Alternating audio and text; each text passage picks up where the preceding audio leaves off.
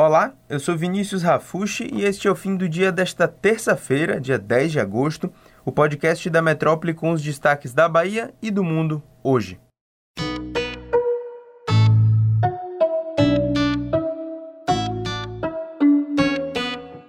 Universidades em todo o país divulgaram hoje a lista da chamada regular dos estudantes aprovados no Enem 2020 para esse segundo semestre de 2021.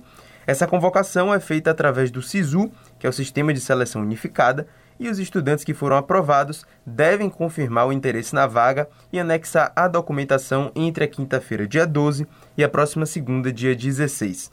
A UFBA, por exemplo, disponibilizou para esse semestre de 2021.2 1.556 vagas com 38 opções de curso de graduação em Salvador ou Camaçari.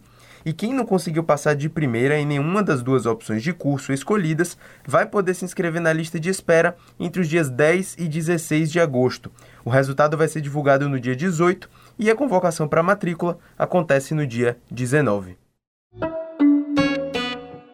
E Salvador bateu ontem o recorde de vacinados em um único dia mais de 38 mil pessoas foram imunizadas depois que a prefeitura mudou a estratégia de vacinação pela baixa procura no período da manhã, quando era destinada só para quem tinha 26 e 27 anos exclusivamente. Até o meio-dia, apenas 6 mil pessoas tinham se vacinado com a primeira dose, o que representava 12,2% do público esperado pela gestão, que era de 50 mil pessoas. Foi aí que a Secretaria de Saúde resolveu ampliar o público para todos acima de 26 anos e a vacinação fluiu bem pelo período da tarde. Já amanhã, a vacinação vai chegar para quem tem 25 anos ou mais e vai ser com horário escalonado de aplicação. Então presta atenção. Das 8 da manhã até o meio-dia, vão ser vacinados os nascidos até 11 de fevereiro de 1996 e das 13 até as 16 os nascidos até 11 de agosto de 1996. No caso da segunda dose, a antecipação continua para quem estava programado para tomar a dose complementar da Oxford, AstraZeneca ou Pfizer até 18 de agosto. Já com a Coronavac, podem ir as pessoas que estavam com a data de retorno marcada até o dia 11. Mas, apesar dessa campanha para incentivar a aplicação da segunda dose, o número de pessoas que ainda não se imunizou completamente continua a apresentar crescimento. Segundo o ministro da Saúde, Marcelo Queiroga, o Brasil tem cerca de 7 milhões de pessoas com a segunda dose da vacina atrasada. O ministro reforçou a importância de complementar a imunização e afirmou que não há motivos para a população deixar de ir aos postos porque não há falta de vacinas no país. Então, se você já tomou sua primeira dose, não deixe de complementar com a segunda, porque é a única forma da gente ficar mais protegido contra o vírus e de voltarmos a ter uma realidade mais próxima do que a gente tinha antes. Então, vai se vacinar, hein? E só depois dessa imunização completa é que a gente vai poder pensar no carnaval do ano que vem.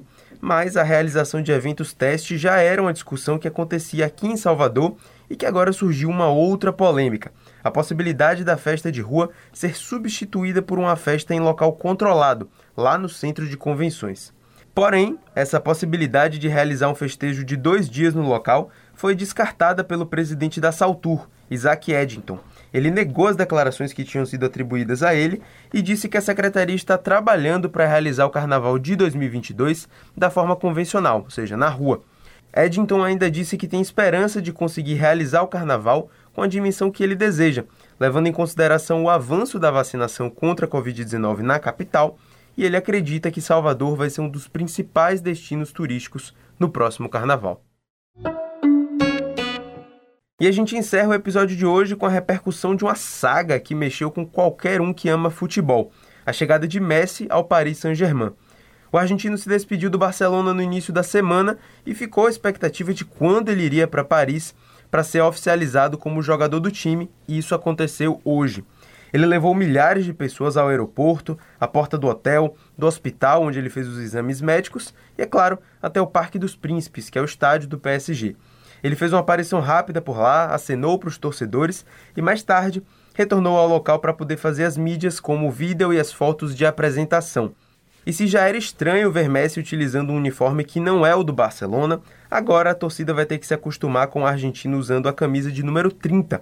As informações da imprensa francesa dizem que Neymar, que é o dono da camisa 10, chegou a oferecer, mas Messi teria recusado e agora vai utilizar o mesmo número de quando ele foi revelado pelo Barcelona.